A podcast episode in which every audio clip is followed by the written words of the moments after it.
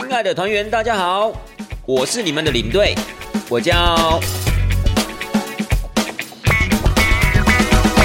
各位亲爱的听众朋友们，大家好，欢迎收听带团这档事儿，我是领队啊，各位听众朋友，不知道你们有没有收听上一集呢？呃，上一集啊，领队我特别啊。放了一背景音乐进去，也算是我这么也不能说这么长久了，就是录制了这几集以来第一次放所谓的背景音乐，而且我放的还是过年的背景音乐，我个人觉得挺有意义的。因为上一期其实我们最主要就在讲土耳其的宰牲节嘛，也就是整个伊斯兰教文化圈里面的宰牲节。那么有特别提到啊，就这个宰牲节其实跟我们台湾人在过年的时候感觉很像。所以我就决定要来一个远距离的呼应，结果没有想到呢，我把这个背景音乐放上去之后啊，我个人觉得还蛮搭的，所以我觉得挺酷。所以如果还没有听到上一集的，真的要赶快回去听一下好吧。除了这些呃有见解的内容之外啊，你还可以收听到这种比较热闹的这种气息。那么在这种疫情十分底下，也可以带来一股比较新的什么，有新不一样的一种氛围啊。好啦，其实啊，最主要的领队啊，在上一集啊，稍微跟大家介绍一下土耳其的这个宰生节了，以及还有所谓的所谓斋戒月。那么宰生节的部分啊，领队上一集倒是没有讲的挺多，主要呢还是跟各位听众朋友啊分享所谓的开斋节，关于开斋节的时间呢啊，对不起，一直讲开斋节，就是斋戒月啦，就是分享了斋戒月的时间，还有斋戒月过程中需要遵守的一些内容。以及呢，就是斋戒月啊背后所隐含的一些宗教的含义，包括领队有特别跟大家提到啊，为什么他们要有这样一个斋戒月？最主要原因就是因为啊，可以透过啊这个斋戒一整个月的期间呢，你可以达到一种心灵上的净化，并且呢，利用这个月呢，好好的来感谢阿拉，就是因为有阿拉的恩赐，才要你们呢平常可以这样过正常的生活。那另外一层的含义呢，就是希望透过这个斋戒月的这个期间，可以了解啊那些穷苦人民他们生活的一个情况，进而的产生同理心，并且呢，当日子恢复到正常之后呢，就尽可能呢，可以对这些呃一般这种弱势族群啊、穷苦人家可以伸出援手。所以我觉得啊，这个是在整个斋戒月背后的一个意涵啦。所以简单的一个前情提要之后呢，本集的内容啊，其实最主要就是要跟大家讲一下，就是说。呃，你对我在土耳其带团的时候，有没有看到一些比较特别的情况是发生在斋戒月期间的？那有没有一些有趣的啊、好玩的这样子的一个情况？以及呢，推不推荐各位听众朋友在斋戒月期间呢去到土耳其去游玩？所以呢，这将是我们今天呢节目的重点喽。好。首先啊，先跟大家讲一下，就是说领队呢在斋戒月期间呢带团去土耳其的一个心得。那这个地方要先跟大家稍微的报告一下，其实我觉得挺有意思的。首先要先从我的伙伴开始讲，什么意思啊？因为领队在带团过去土耳其的时候，可能很多听众朋友并不是那么的了解。只要您跟团去土耳其，你就会发现，除了领队之外，在当地啊一定还会有一个全程跟的导游。好，只要是你在醒着的情况之下，这个导游啊就会跟在团体的身边，还会跟你一起上车。跟你一起去景点，又或是啊跟你一起吃饭，然后或是回到饭店。所以呢，领队在带团去土耳其的时候，就一定会有两个固定的 partner，就是所谓的司机跟 导游了。那司机跟导游呢，其实我觉得在斋戒月期间就会很大的一个不一样哦，因为我们有说过啊，司机的部分我们就先不讨论好了，因为司机的部分的话，其实。呃，一般来讲，跟团体的一个接触啊比较有限，而且大部分的司机其实，在斋月期间呢，并不是这么的严格在遵循斋戒月的一个规定，所以这个部分呢，我们就暂时不讨论。但是导游的部分就很有意思哦，因为其实你会发现呢，还蛮多的导游真的是很虔诚的伊斯兰教信徒，我就碰过一两个，他们在斋戒月期间呢，跟着我们的团啊，你会发现其实他们真的会比较辛苦。因为有时候啊，刚好遇到的是那种盛夏时节，就是那种六月啊到八月那种日照时间特别长的，就是早上啊，太阳大概五点钟就起来了，然后一直到晚上大概八九点，太阳才日落。所以你想想看，在这个长达十五到十六个小时的期间，一个虔诚的伊斯兰教的导游，他就必须要遵从斋戒月的规律的规定，就是你不能吃也不能喝。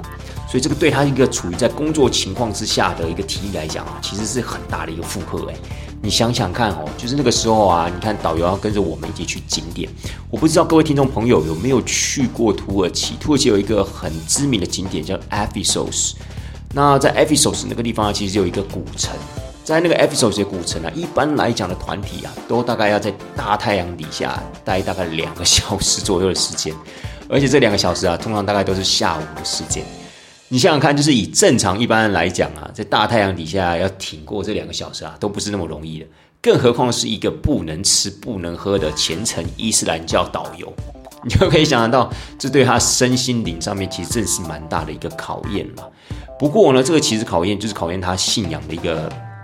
坚定的程度，因为其实我们上一集有特别的提到，其实土耳其是一个属于相对比较开放的伊斯兰教国家，所以他对他们人民呢，并没有非常强烈的一个就是要求，说一定要遵循啊哪一些伊斯兰教的教条，所以也其实蛮多的土耳其人他们是没有在遵守所谓的斋戒月的，也就是说在斋戒期间，他们还是就是过跟平常一样的生活，所以呢，这些导游其实他们最主要也是在。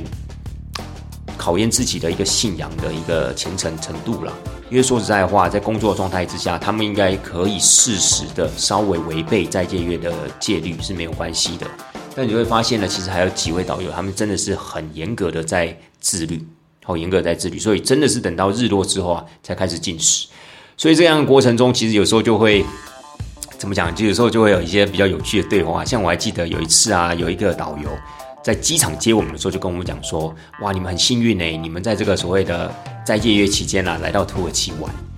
那希望呢，你们可以就是体谅我们导游在这段时间的一个工作表现，就是我们的工作表现啊，可能没有办法像以前的这么好，因为呢，话呢可能就讲的比较少一点，因为我们在这段时间啊，就是不能怎么样，就不能喝水嘛。所以这个部分有时候啊，导游甚至在见面的那一刻的时候啊，就会先挑明的先说。”因为有时候啊，这个一天两天啊，可能也就算了。但是如果是长期要陪伴在身边的话，因为有时候一团大概就是要在当地待个九天十天嘛，所以你会发现，有时候啊，一些该先讲的还是先讲会比较好，免得之后啊，因为导游的关系啊，可能还会有一些客诉啊等等的。所以呢，其实对导游来讲，真的会有很大的一个不同，尤其是到了晚上的时候，因为其实晚上的时候，大概就整天的一个工作差不多快要告一段落了，所以你会发现他情绪上面有很大的一个转换。就是白天的时候呢，他是属于比较淡定，呃，也不怎么说笑，就相对比较安静一点。到了到了晚上的时候，他可以吃饭、可以喝东西的时候，他就开始恢复他正常的一个形态，他就会变得比较热情啊，话也比较多啊，然后你会看到吃吃喝喝的感觉，就好像那种怎么样等。那种期待已久、那种 party 到来的那种感觉，就是你看，像一个学生，他可能想说，哇，我礼拜六要去朋友家参加一个 party，所以在平日的时候，他可能就觉得很闷，然后一直在想说，那天什么时候来啊？那天什么时候来？结果礼拜六来的时候，哇，真的到了 party 现场的时候，那种情绪满意的那种感觉，我觉得就差不多像是导游啊，在在戒月期间啊带团的那种感觉，所以我觉得挺有意思的。这个部分就是反映在。呃，你对我在工作上的 partner 的部分呢，我个人觉得就已经很有意思了。那当然啦，就是针对所谓的团员们的话，其实有时候导游上面的情绪啊，倒不是说一定会观察的这么的清楚，因为毕竟呢，可能相处的时间大部分都是在车上啊，又或者是说在景点的部分，有时候自由活动期间可能就比较没有看到导游嘛。但是呢。如果以当地人的一个生活形态的一个转换，在斋戒月期间，我觉得就是每一个团员啊，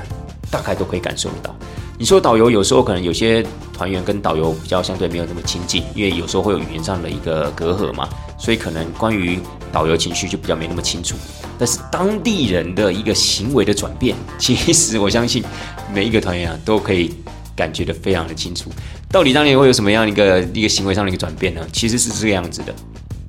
其实，在斋戒月期间呢，当地的，因为我们在到了旅游观光地区，或是我们到了一些旅游观光的城市的时候，你会发现在斋戒月期间呢，其实有蛮多店家都是不开门的，好，蛮多店家都不开门。那纵使有些店家开门呢，他可能也就是开的比较晚。又或是说，有点像一些餐厅一样，它可能是开了门，但是里面是黑的，所以你也搞不清楚到底是可以进去还是不可以进去。所以白天呢是相对怎么样？相对，如果我们用形容词来形容的话，可能就是比较萧瑟、比较萧条那样的一个感觉。整个城市的气息啊，是相对的比较沉静、比较寂寞的那种感觉。可是，一到了晚上呢，应该讲说，一到了日落之后，哇，那整个感觉就不一样了。因为一到了日落之后，尤其在那种盛夏时间，大概八点半九点就日落了，然后天就慢慢黑了，然后晚上天气比较凉快，你就会发现啊，在整个城市啊或乡下周边有那种所谓的绿地啊、草地啊，或是那种公园。就会挤满的人，而且大概从八点半九点，就是日落之后，大家就陆陆续续以家庭为单位，五个六个这样子，悉家带眷的往这些所谓的空地啊、广场啊，或是公园集中。手上会带着什么呢？他们手上就提着各种不同的食物，当然就是以锅啊、碗啊为单位。然后这时候还会带上毯子啊，带上我还有看过带枕头的、带凉被 的，还有带收音机的，什么都有。其实那样的一个整个场面啊。真的很像依稀啊！我记得在台湾也看过，我不知道各位你们有没有去过参加你们朋友啊或者你们亲戚的那种恳亲有没有？当兵的时候啊，恳亲的那种场面呐，就像极了在土耳其斋戒月晚上大家出来啊聚餐的那个场面，我觉得非常非常的类似。唯一比较差别比较大的就是恳亲的时候啊，大家都是坐在椅子上，然后旁边有一张桌子，对不对？但是在土耳其当地斋戒月的晚上，大家是铺着地毯在草地上，然后就像野餐一样聚在那边，而且都是以家庭为单位哦，大概都是五个到十个这么多人哦，有小孩，有爸爸妈妈，有爷爷奶奶，然后一家一家一家为单位，当然也有朋友的组成啦。我觉得这个很好玩。我还记得那个时候团员刚看到这一幕的时候，还特别的跑来问我说：“哎，领队啊。”是有什么特别的节庆吗？怎么大家都这样出来了？还是说晚上天气比较凉了，当地人都会这样做？我说不是哦，这是一个特殊的一个活动哦，这就是在斋戒月晚上啊，你才会看到这样一个情况哦。而且很多团员都发现，不是在只有一个城市有哦。我们当游览车开到另外一个城市或另外一个景点，在那个地方住宿留宿的时候，晚上出来看一样的场面又重新上演一次哦。所以就是非常好玩，就是说。斋戒月期间的晚上啊，绝对都比白天要来的热闹。而且你们知道吗？根据当地政府的统计，根据土耳其政府的统计，斋戒月一个晚上，应该讲说在斋戒月期间呢，吃掉的食物啊，比正常月份吃掉的食物还要来得多。你想想看，就是这个晚上吃掉这一餐，比正常月份一天三餐加起来量还要来得大。所以你就知道，这真的是每一天晚上都在开这个所谓的嘉年华会。那其实我觉得那个热闹程度啊，是真的会影响的。就是说，我觉得团员们也就在晚上的时分，就特别的想要出来看看，哎。这个地区或者这个这个城市，他们在斋戒月的晚上啊，是不是有一种不同的怎么样不同的一个感觉？因为有些地方可能就真的比较淳朴哈，就是大家来到这个地方野餐，就真的很像我们在垦青的时候看到那样的情况。那么在有一些比较大一点的城市呢，可能在公园的附近就出现很多的摊贩，比如说卖玉米的啊，卖棉花糖的啊，或是卖那种所谓的蛤蜊香饭的，又或是像卖糖炒栗子的，就很热闹，就真的很像那种园游会嘉年华的感觉。但是大家都很守秩序，然后你就看到那些所谓有，可是我觉得这种场景啊，最好玩就是发生到乡下了，因为乡下的时候，你会看到很多种土耳其大妈，他们都是包着头巾哦，但是没有没有包脸，就是包着头巾，然后穿了很那种宽松的衣裤衣服啊跟裤子，我觉得很可爱，然后每一个都，呃，不知道这样形容对他们来讲是好还是不好，就是那种矮矮胖胖那种很可爱的感觉，然后大家就坐在那个。所谓空地那个地方，然后吹着凉风，然后聊聊天。其实他们也不会特别的喧哗，还是什么放烟火啊、放炮啊这些都不会。但他们就是很自然而然，就是在最热晚上来喽，所以我们就一起出去吃吃饭吧。加上白天天气这么热，晚上就一起在那边吹吹风、聊天。所以我觉得那个感觉其实很舒服的，因为那种凉风吹来，刚好也吹到你，也吹到他们。所以我觉得也同样的把他们那种愉悦的心情啊，吹到你的心里，我觉得很舒服。那可能会有一些听众朋友会问说：“诶，那领队他们这样的这样子出来野餐会野餐到多久啊？啊，毕竟八点多九点多才出来，那那不是十点多就要回去了？因为隔天可能还要上班要干嘛？各位，我跟你讲，没有，他这样的一个活动啊，会一直持续到十二点一点的都大有人在。你可会发现到十二点之后啊，才慢慢的在散场哦，哦，在慢慢的。所以有时候啊，你晚一点出来，你会觉得哇。”这个好像又不太像恳亲了，这比较像什么？这比较像跨年，只是说我们台湾的跨年啊是没有怎样，没有在外面野餐啊、露营的。可是呢，他们土耳其的这样一个开斋，呃，就是斋戒月期间呢，发生这样一个情况，就好像是那种他们要准备要跨年的那种感觉。所以通常他们会过了十二点之后才陆陆续续的离开。那么为什么他们会搞到这么晚呢？因为一方面呢，其实你要想想看，他们才八九点才出来，而且又带了那么多给息，当然不可能一两个小时啊就离开了，那何必要如此的大费周章？所以通常他们都待的比较晚。而且一般来说，在呃斋戒月期间呢，他们还有一样的一个习俗，就是说他们大概会在日出之前的两到三个小时，他们会再吃一餐。所以你想想看，就是如果今天在盛夏时节，土耳其的日出时间如果是早上五点的话，大概到两点到四点之间呢，他们还会再起来吃一餐，因为他们是认为说吃完这一餐之后呢，才会饱，才会有比较够的一个体力啊，可以应付接下来那个就是斋戒的一个时间。所以一般来讲啊，大概两点四点呐，每一家庭呐，他大概都还在进食一餐。所以很多的家庭就是大概会在十二点一点回到家之后呢，就直接吃完那一餐，然后再睡觉，然后隔天呢开始做斋戒的一个准备。所以这也会间接影响影响到他们的睡眠时间，相对就会变得比较晚。直接吃完了就是早上的那一餐之后，然后再去睡觉。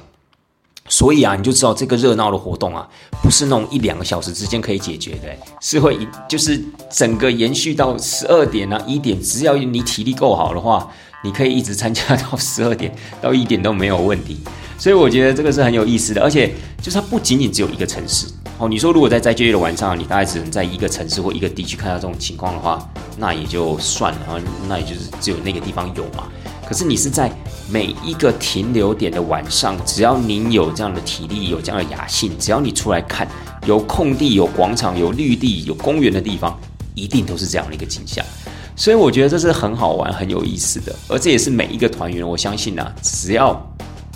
你愿意走出来，但晚上了，你就一定可以感受到这种欢愉的气氛。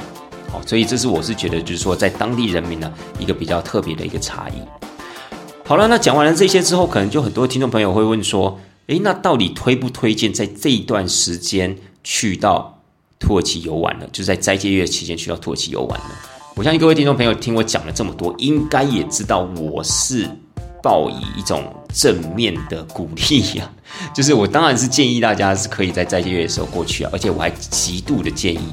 因为其实我会觉得，就是说你在这种特殊的宗教活动期间啊。可以去到一个地区，然后跟着大家人民一起感受这样一个宗教氛围的时候，我觉得是很棒的一种体验，而且也非常的无价。所以，如果真的接下来解封之后，如果各位听众朋友你们有计划去土耳其玩，不妨啊去稍微的做一下功课，查一下他们这一年的斋戒月大概是落在哪一个时间点。如果它是符合你的旅游季节的话，那我真的很建议你可以选择在斋戒月的期间呢去到土耳其游玩。其他地区我不敢说啦，因为呃，领队我本人还真的没有在其他的一些伊斯兰教国家刚好带团，然后遇到斋戒月的倒没有。可是我个人会认为土耳其会比较适合的原因是，第一，土耳其是相对比较开放的、比较没有这么保守的伊斯兰教国家，所以相对的一个外来者，甚至一个异教徒的一个角色来去参加或走进他们这样的一个宗教活动的时候，我觉得比较不容易会受到排斥。或比较不容易会呃受到一些比较敌比较敌对的一个眼光，我觉得比较不会。然后并且呢，其实在这个斋戒月的期间，你去到土耳其国家，它也相对的比较不会造成你那么多的不便，因为它毕竟还是一个比较西化的一个国家，所以你要吃什么东西呀，你要买什么东西啊，基本上啊还都是可以吃到买得到，所以行程上面呢，基本的步调是可以维持的。所以我会建议大家，在这样的一个条件之下，倒是可以到土耳其去感受一下这个伊斯兰教斋戒月的一个魅力了。好，那当然你可能会问说，诶，那有没有一些比较 可能真的要来讲话，有没有一些比较负面的影响？其实当然多多少少还是有的，因为它毕竟是一个什么？它算是一个大型，而且又算是期间比较长的一个宗教活动。那我会认为，就是说，在这样的一个情况之下的话，其实。我们一般来讲，在旅游过程参加团体去旅游的话，吃跟住其实是比较重要的。那住的部分，其实，在在就业期间倒还不会受到很大影响，但是吃的部分啊，可能就会受到一些影响喽。因为其实，在在就业期间，如果你去到土耳其玩的话，你会发现它吃的东西啊，可能真的要稍微打一下折扣，大概要打个七折。也就是说，在这段期间呢，在食材的准备上面呢，真的会第一比较少，选择性也没那么多。而且包括厨师在烹调的时候啊，相对他的一个，我觉得他的一个认真程度啊，也有差别。你要想想看，厨师如果今天是一个很虔诚的伊斯兰教信徒的话，他今天又不能吃又不能喝，但是呢，在斋戒月期间，又因为他老板要开门，所以他必须去煮这些菜啊，去给这些观光客吃。你想想看，他的心情是什么，对不对？你想想看，他的心情一定会觉得很不舒服啊，就觉得说，为什么呢？我们不能好好的去从事这个宗教活动，非要在这个宗教活动呢，你还要去考虑到这个盈利的问题，所以相对，在煮菜的心情就不美丽了嘛，对不对？所以这是可想而知的。所以一般来讲，我会认为就是说，其实，在呃在这月期间去到土耳其，在吃的部分呢，可能真的会受到影响。举个例子来说好了，你对我之前呢，其实在带土耳其刚好遇到在戒月期间，有去到一个城市叫做空亚。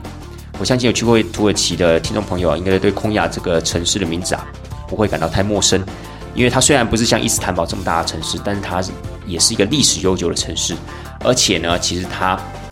算是一个在伊斯兰教宗教上面啊比较保守、比较虔诚的城市，就是在那个地方可以看什么？可以看旋转舞嘛，对不对？所以我相信很多的听众朋友可能有点印象。那你对我那次带团呢？刚好是晚餐啊是要在饭店里面用啊。一般来讲啊，在一般的时节，我们都是在这个饭店里面用所谓的自助餐，好用自助餐。